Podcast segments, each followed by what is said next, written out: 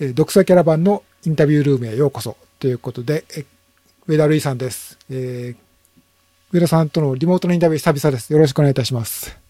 よろしくお願いします。はい。えっ、ー、と、昨日6月の26日に、えー、シャモニーで行われたモンブランマラソン、はい、マラソンデュモンブランですね。はい。えー、これもあのー、本当大きな大会なんですけれども、そこで42キロのレース、見事3位ということになって上田さんです。お疲れ様でした。おめでとうございました。ありがとうございます。えー、まあ、昨日、ちょうどこれお話聞いてるの、その翌日の月曜日になるわけなんですけれども、いかがですか？その、昨日はゆっくり休め、休んだ感じですか？そうですね。えっ、ー、と、まあ、あのこっちにね、若い選手2人、大見龍之介君と上條原正人君が一緒に、えー、遠征回ってるので、うん、まあ、その2人と、あとはトレーナーさんと、うん、で、まあ、大会直前にですね、僕の父と妻と娘が来てくれたので、まあ、そのみんなで昨日は、まあ、町のレストランで祝勝会して、まあ、夜はそうですね、まあ、今、こっち来て、あの、赤ちゃんと一緒に寝てるんでそんなにしっかり寝れてはいないですけど、まあまあでも、あの、気分はいいですし、はい。ですよね。まああの、やっぱり今回はね、その直前に、あの、ちょっとフェイスブックだったか、ね、インスタグラムだったか見ましたけれども、あの、今おっしゃったように、あの、お父様、お父さんとね、あの、はい、奥様とお子、お子さんと、ということで、こう家族が加わってということで、ちょっとそういう意味でもモチベーションは結構、助プラスになったっていう感じだったんでしょうかね。そうですね。やっぱり、あの、いいとこ見せなきゃなっていう気持ちはあったので、まあ、それも一つ、あの、力になったかなと、支えになったかなと思います。うん、あの、ご存知の方にとっては今更言うこともないとは思うんですが、ちょっと補足的に、あの話からちょっとご説明すると、やっぱマラソンでモンブランっていう、えっ、ー、と、もうマラ、シャモニーでは本当に79年からかな。もう遡る、本当に歴史のある大会。まあ、UTMB モンブランが有名ですけれど、あの、日本ではもっと知られてるかもしれませんけれども、まあ、UTMB よりももっと遡ること、ね、20年とかの歴史のある、もう、あの、まだトレイルランニングとかっていう言葉がなかった頃から、山を走る、レースとして、こう、シャモニーで続けられてきた大会でもありますよね。ということで、まあ、そのヨーロッパ、特にヨーロッパではね、本当にあの、歴史と伝統と、こう、格式ある大会ということで、あのー、まあ、こういうヨーロッパのファンの間では本当に有名な大会で、そこで、そこにはまあキリアンはじめ、これまでいろんな選手がこう活躍してきた大会なので、あのー、本当大きな注目度の高い大会。まあ今年は特に、まあ去年もそうでしたけれども、あの、ゴールデントレイルワールドシリーズになってるということもありますので、すごく有名な大会ということになります。僕自身も2014年だったかな。えっと、モンブランマラソンでモンブランが、えっと、スカイランニングの世界選手権になったことがあってですね。はい、ありましたね。はい。私がその時ちょうど、えー、モンブランマラソン、マラソンでモンブラン行ったのそれが初めてっていうか、それだけなんですけども、一回だけしか行ってない、一回しか行ってないんですけども、その時に、あの、行かせてもらって、はい。えー、まあ、松本さんとかね、近藤さんとか、その時ね、選手で参加されてましたけれども、あのー、で、その見たこともあるんですけど、本当にもう、あのー、街の盛り上がりがすごくて、この、えー、ヨーロッパのこの山岳マラソンっていうんですかね、トレイルランニングっていう言葉がない頃からの本当に有名な大会ということで、まあ、そこでこのね、あの、表彰台に立ったっていうことは、まあ、上田さんのキャリア、ね、アスリートとしてのキャリアの上でも、一つ大きな、なんていうかね、こう、マイルストーンというか、あの、記念に、ね、なる結果だったんじゃないかなと思うんですよね。それだけにあの、はい、僕もあの、昨日ライブ配信で見ながら、非常にこう手に汗握る思いでさせてもらったんですけれども、えー、まあ、あのー、何かこうかな。まあ、あの、まあ、レースの展開という ことになるのかな。はい、まあ、あの、昨日、まあ、あの、ライブ配信見てらっしゃった方はご存知かと思いますけども、まあ、あの、上田さん、昨日は、あの、まあ、その前の、先月のゼガマアイスコリーのね、ゼガママラソンの時は、まあ、こう、いつものね、こう、元気というか、なんていうか、リード、スタートから積極積極的に攻めるような走りっていうかね、先頭について、キリアについていくっていうような、こう、積極的な走りでしたけど、昨日は、今回のマラソンデモンブランは、比較的こう、10番手ぐらいかな。先頭集団に必ずしもついていかないっていうような感じだったんじゃないかなと思うんですけれども、その辺はやっぱりちょっとなんか意識するところはあったんでしょうか？どんな思いでこうスタートされたのか聞かせてもらえますか？そうですね。まあ、あの、まあ僕のスタイルだと、まあ最初から先頭集団についてってっていう、まあ距離も距離ですし、まあそこにいないと、まあ優勝はできないっていうのが多分今のあれだとは思うんですけど、まあ今回は、そうですね。まあ優勝を捨てたわけではないですけど、やっぱりその、まあ、ゼガまでキリアについてって、まあペース乱されて、で、まあ結局、まあ最後まで走り切るのもままならない状態でレースを終えてしまったので、まあ今回はしっかりその自分の今持っている実力をしっかりジャストエンプティで、えー、フィニッシュラインにね、到達できるようにってことで、ペース配分を考えた結果の、えー、スタートでしたね。で、まあ最初のそのルトゥールの13キロのエイドまでは、ほぼほぼフラット。全然13キロで累積そうですね、300ぐらいしかないんじゃないかなっていうぐらいの、最初の4キロは本当とフラットですし、で、今回そのゼガンマンに続いてケニアのランナーが来てたりだとか、えっ、と、まあ、ゼガマでもね、キリアに次いですごいパフォーマンスしたダビデとかいたので、まあ、本当にハイペースになることを想定して、想定していたので、えっ、と、ある程度その、うん、無理にその心拍上げないで自分のペースで、えー、刻んでいけるようにということを心がけて、えー、スタートしました。うん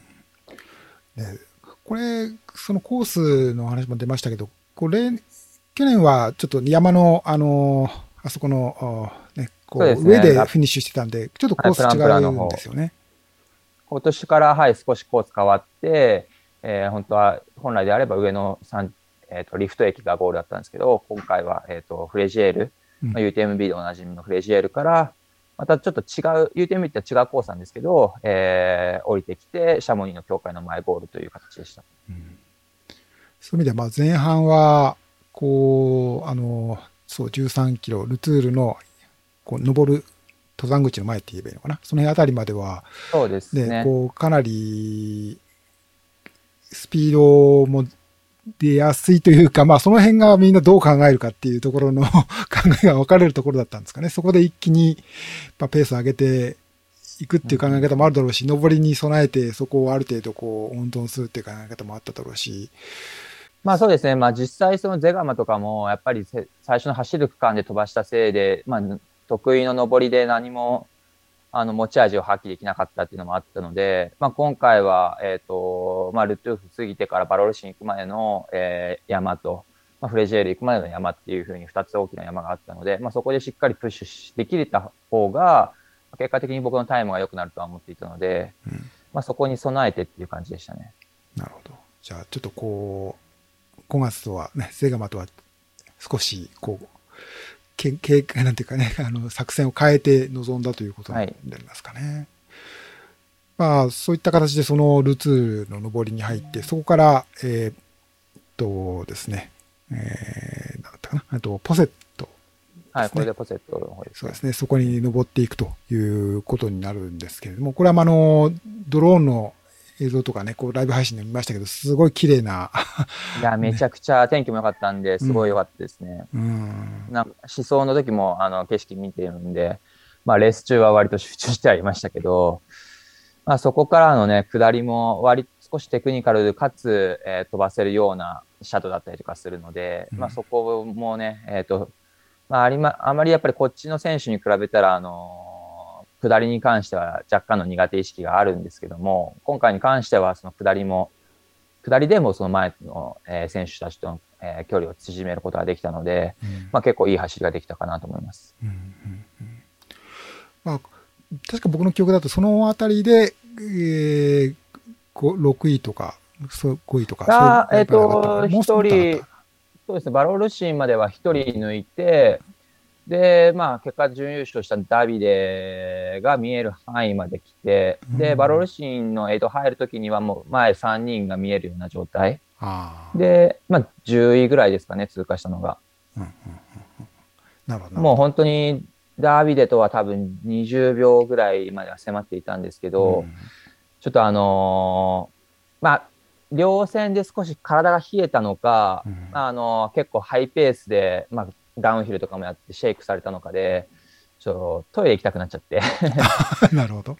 うんバロールシーンで一回トイレ休憩挟んでから出たので、せっかく20秒ぐらいまで縮めたんですけど、またちょっと1分ぐらい開いてっていう形でまた追いかけましたね。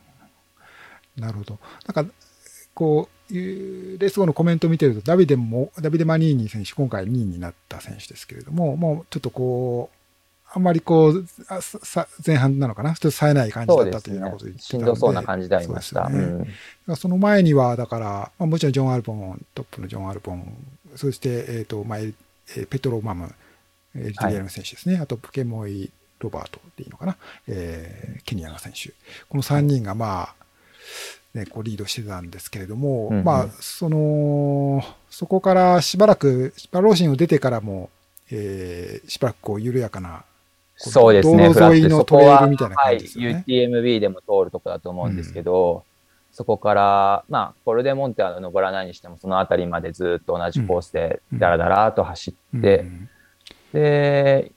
まあまあ、そこからまたちょっと UTMB とコース変わって、うん。一瞬、そうですね、累積で言うと2、300登って、うん下って、で、そこからフレジエールまでまた登り返すっていうようなとこなんですけども、トレイルシャンっていうまあそこの道路をこうりあの仮設のそうですね歩道橋で渡はいってっていうところですよね。そうですね。うん。まあ、そこの登りもしっかりプッシュできて、うん。で、下りが、多分そこの本当わずかな1キロ、2キロの下りなんですけど、そこが多分個人的には一番テクニカルというか、段差も高くて、あこう足場も悪くて。あほ仮設の歩道橋を渡って、そこから登って、もうちょっと降りるところ、そこのことですか？そうですねああ、なるほど、なるほど。はいうんうんうんうんなのでそこでちょっとあの、あの足もつりかけたりとかしたので、若干ペースダウンはしたんですけども、うんまあ、うまくむ足の、ね、感覚とかマネージして、で、登り返してっていうところで、まあそこの、そうですね、立教渡ってからが、今回は面白いように抜けましたね、ね選手。そうですよね。そこがす、あの、ライブ配信でもね、見ていって、で、この、えっ、と、こう画面上でこう GPS でこういうふうに点々があって、こう、はい上田類がここで、こう、ジョン・アルボンがとか、こういうのが、こう追いかけるってる点が見えてたんですけども、こう、どんどんどん上がっていくので、この上りで、なんていうか、こうやって、なんていうか、ここに備えてたのかなと。いうか、ここで勝負なのかなという思いで、こう見てたんですけれども、やっぱそれは、こう、狙いが当たったというか、ハマったという感じだったんかな。ですかね。まあ仕掛けようとかっていうふうには思ってはいなかったですけど、まあその、まあ前半抑えた結果、まあししっかりその最後の上りも体が動いたっていうのは、まあ自分でもすごい気持ちよかったですし、まああのね、今回帯同してもらってる先生の、トレーナーの先生のおかげもあるだろうし、まあいろんな要素で、えー、まあ本当に最後の上りも失速することなく、そこまでそこもプッシュしたわけではないんですけど、まあうん。淡々と走り続けるってことを心がけて、まあうん。心拍も175ぐらい超えないようにしながら、うん。まあ、あまりやりすぎると、まあ思想もしてるので、最後のダウンヒルもめちゃくちゃ走れるので、そこで釣って足が終わっても、あの、タイムに結びつかないので、まあ、うまくあのコントロールしながら、最後の上りもできる限りの範囲でプッシュしたって感じですね。ああじゃあまあ今回はね、そう、なるほどね。その辺も、まあなんか、むやみに、こう、ここが勝負とぶっ飛ばすということでもなく、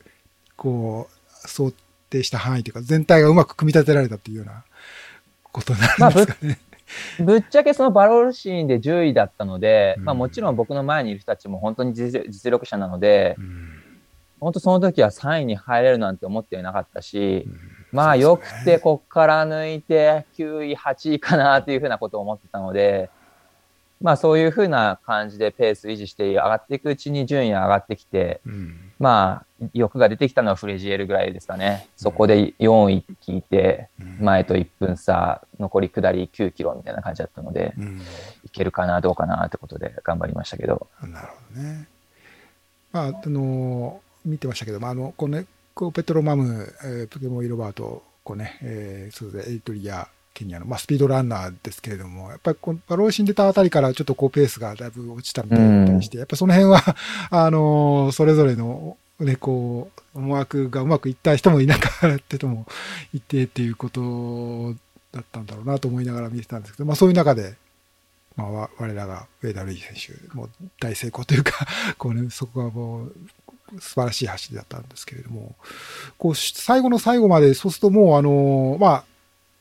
ダビデ・マニーニ選手、まあ、今回2位になったダビデ・マニーニはいも、まあ、かなり後半に、こう、調子を上げていったというような感じでしたけれども、もうすぐ前にいるっていうところまで分かってたわけですよね。で、僕はあの見ましたけど、フィニッシュの時も、彼、あの、こう、ゴールテープを切ろうと、ちょっとこう少しね、周りのハイタッチとかする、していいのかどうかっていうことで背中をちょっと振り返ってね、あの、後ろ来てないかどうかっていうのを 見てたちらっ、ちらっと彼がね、あの、チェックしたのを見て、そうでしたか。だいぶね、こう、上田瑠衣が来てるんじゃないかということをこう意識したのかなと思って、まあ、それぐらいその、いいレ、なんかこう、走り、っていうか、せ競い合いっていうかね、こう、競り合いになったのかなというふうに思ったんですけれども。そうですね。まあ、あの、まあ、フレジエールで僕が4番手で通過して、うんで、前と、いそこの時点は1分20秒差で、で、まあ、ちょっとトラバースしてダウンヒルで差し掛かるところで1分差ぐらいってなったので、うん。まあ、必死で追いかけて、うん。で、まあ、2位と3位がほぼ一緒にいるって聞いてたので、うん。まあ、頑張ってたんですけど、ん。まあ、あの、そこから、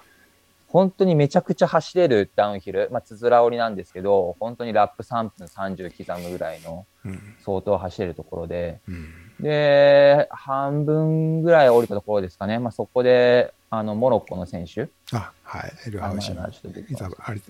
エラザビー、はい、選手ですね。はい、ゼガマも4位か5位だったと思うんですけど、うん。まあ、その彼をパスして、うん。で、下りをほぼほぼ降り切ったところで、ダビデが見えたんですよ、もあ、見えたんだ。もう多分あれは20秒、20秒ぐらいまで詰めたんですけど、あそこからほん若干いやらしい上りがあって、まあ、そこで結構僕の方も足が結構ピキッとつりかけて、っていうところでうまくそこからは差が縮まらず逆に少し離されて、まあ1分1秒差のフィニッシュだったんですけど、まあ僕自身もあの最後 ハイタッチもせずげ頑張って追いかけたんですけど、感じでしたねー。うんいや、そだから、そう、そうですよね。だから、僕もまあ、ライブ配信も ライブ配信なの話ばっかりですけど、まあ、5位とか6位とかまでは、途中のこのフレジエールとかあたり行ってるっていうところでは、こう、どうも、どうもそうらしいということは分かったけれども、まあ、ね、こう3位まで上がってるっていうところは、本当にもうあの、こう、シャモニーの街にこう、降りてくるところで出てきて、これはすごいことになったと思って、本当にもう、うんあのす感激というか、なんか、これはすごいレースになったなと思ってえ思いました。本当にあの、素晴らしいレースだったと思います。もう、うん。なんかね、あのそうか、まあ、なんか途中、なんかジョン・アルボンが、あの、そう、こうシャモニーに降りてくるところの、こう、つづら折りになってはいるところの、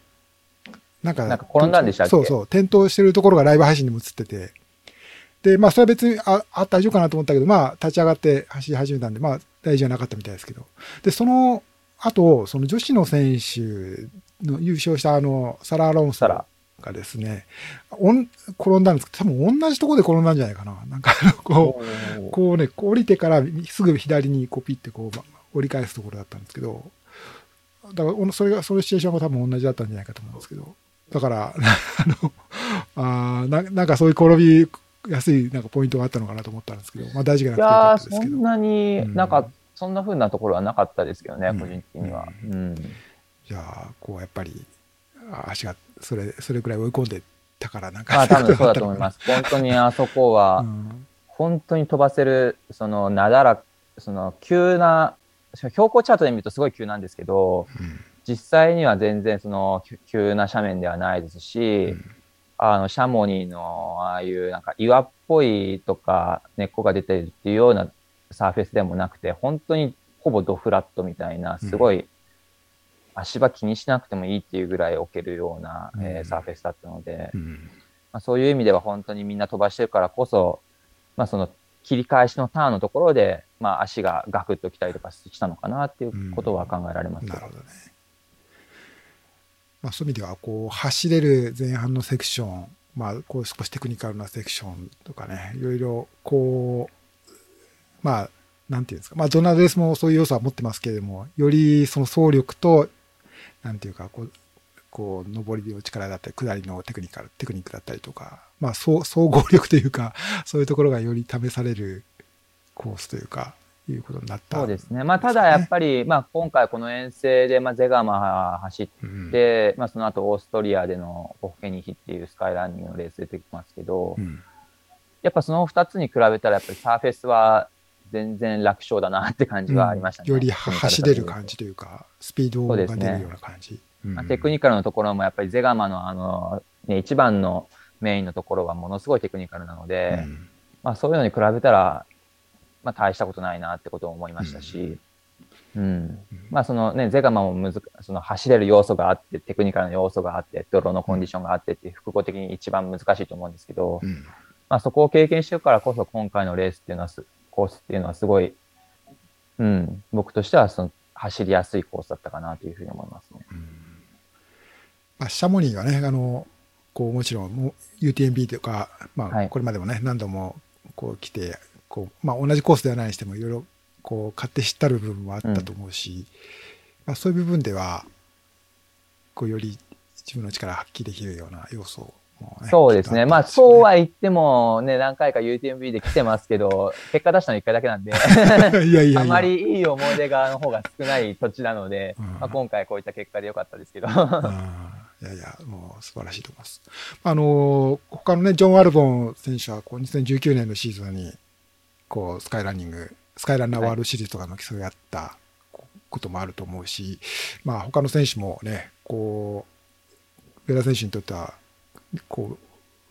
まあ、見知った顔のね、こう、仲間、選手、ランナー仲間の方もきっといっぱいいたと思うんですけれども、はい、やっぱな、こう、今まで、日本っていうかね、まあ、ヨーロッパが割と早めに、去年のシーズンぐらいから結構レースもこうどんどんどんやってるのに対して、こう日本は割とまだね、あの、こう海外に行ったりとか来るような大会とかってもまだまだちょっとこう、ヨーロッパ並みには元に戻ってないかなという気がするんですけども、まあ、ここへ来て、上田さんもまあ、そういうランナー仲間のこの、戻ってきたレースシンっていうのかな。まあそういうのにこう、追いついたっていう感じがするんじゃないかなと思ったんですけど、どうですか？そう、ね,、いう感覚はあったりしますか？うん。やっぱりその昨年のスカイランニング世界選手権は結果出ましたけど、まあ、OCC 以降、まあ、今年の3月のトランスグランカナリアもそうですし、まあ、ゼガマ、ホフケニヒと、本当に、まあ、いい結果が出してこれなかったので、結構その自分としても自信を失ってたりだとか、うん、なんか僕だけなんかやっぱり、なんだろうな、実力が落ちてんじゃないかとか、なんかいろいろ思うことはありましたけど、まあやっぱ、まあこういうふうにうまくはまるときがやっぱりちゃんとあって、そうしたときはやっぱりその引けを取らない結果出せるんだなってことで今回はすごい自信になりましたし、ただ一方で、まあ今回そのね、ジョナサン・アルボンとは一度もまあ捨てることがなく、彼の独走を許してしまった状態だったので、まあ、そういう意味ではまだまだその力が足りないところ、もうハイペースをしていけるっていう、で、そこで我慢できる力っていうのはやっぱジョナサンに比べたら劣るところがあると思うので、まあ、いろんな意味で、うん、まあ、課題も見つかりましたし、自信も取り戻せたし、まあ、いろんな経験できた今回の遠征だったかなというふうに思います。うん、ね、まあ、そういう意味では、こう、いい、いい方向というかね、こう、まあ、あの、このレース自体が素晴らしい大会、この大会でこの3位という残す、まあ、最初にも話しましたけど、まあ、あの、上田瑠衣っていう選手にとって一つ記念品になるような、こう、素晴らしい結果でもあると同時に、まあ、これ今後にね、こう、つながるというか、ね、そういう意味でも、ちょっと意味の大きいレースだったんじゃないかなと、多分そういうふうにお察しする次第なんですけれども、はい。あの、ちょっと、まあ、恒例ですけど、まあ、今後の 今シーズンの話になりますけれども、はいはい、まあ、ここで、このヨーロッパ遠征はまだ続くという感じですか？えっ、と、今家族が来ているので、まあ、少し観光して、一旦戻ります。7月1日の出国でそちらの日本に戻るんですけど、うん、あのー、まあ、これも、もう公開していいのかな？多分そのうち記事も出るんであれですけど、今年の7月に、富士山一筆書きに挑戦する予定でおおりまして、まあ、FKT というか、まあ、レッドブルのプロジェクトで、まあ、グローバル配信するような動画を作るコンテンツとしても挑戦するということで、富士山一筆書きに挑戦します。まあ、そのために一回日本帰るんですけど、うん。で、また8月にこっちまた戻ってきて、えーまずは、えー今回出たサラモンのゴールデントレイル、サラモンの、サラモンのって言ったらあれだかもしれないですけど、ゴールデントレイルシリーズのスエラズナルに出て、で、翌週、マッターホルンウルトラックスエクストリーム出て、で、UTMB は、あの、エントリーしてなかったんですけど、うん。まあ、ずっとこっち滞在してるので、まあ、その後スカイランニングの世界選手権もあるし、ずっと滞在してる予定で、まあ、ここのシャモニーにもね、また遊びに来ようかなと思っていたところ、うん。新しく ETC というカテゴリーができて、はい。まあ、15キロぐらいだったら出ようかなってことで一応エントリーしましたって感じですね。ああ、そうなんですか。そ。まあ、連戦なので、やっぱりうん OCC とかの距離は厳しいなとは思って、ね世界選手権も控えてるので厳しいなと思ってたんですけど、まあ、15キロぐらいだったら出れるかなってことで一応エントリーはしてます。なるほど。まあ、その後、まあ、イタリアでスカイランニングの世界選手権があって、9月ですねまあ、翌週、うんあの、アメリカに移動して、えーパイクスピークで、またさらに翌週フラッグスタッフっていうのが続いて、まあ、8月、9月は忙しい、うんえースケジュールですかね。うんなるほど。こう、ヨーロッパ、アメリカ。アメリカの2つのレースもね、ゴールデントレイルワールドシリーズのはい。レースですよね。うんまあ僕自身も久しぶりのアメリカなので、2016年以来のアメリカなので、すごい楽しみです。ねまあ、パイクスピークマラソン、アセパイクスアセントですよね。あの、方も、まあ、これも有大きいアメリカの有名な大会だし、日本からも宮原さんとかね、こう、はい。あの優勝したりとかっていうこともあって、こう、私もね、よくあのよく聞いてますけれども、まあ、これにまた上田さんが出てどんな結果を残してくれるかっていうのもまた楽しみな気もしますし、いや、僕自身も楽しみです、ね。まああの、きうん、そう、いこう相性もいいんじゃないかなと想像してるんですけれど そうですね。登って下ってくるだけですもんね。まあ、アーセン確かまあアーセントだったんで、まあ、上りだけなんで、まあ、富士登山競争とかになんか、まあ、イメージとしては似てるのかなと、いつもあれ思ったんです、けど、ゴールデントレイルシリーズの方は往復じゃないですか？あ、そうだったっけかな？確か。アセントじゃなかった。あ、おあ、すあそうかそうか、そうかもしれないですね。失礼しました。往復なので、うん下りもあるので、ね、下りが長いから、そこがどうかなってなりますけど、まあ、まあ上りに関しては、あのーまあ、今回のその富士山の一筆書きもそうですし、うん、まあ、高いところには、でのトレーニングとかレースとかっていうのはあるので、うん。ね、バイクスピーク標高高いですけど、そこに対しては、まあ、例年以上にはあの順応できるのかなと思ってますが。今ちょっと見たんですけど、やっぱアセントみたいですよ。アセントあれ？アセントですか？うん。そうすると、エントリー間こ違ってないかな？大丈夫かな？う えーコースプロファイルは21キロ。だから上りだけです、ね。なるほど。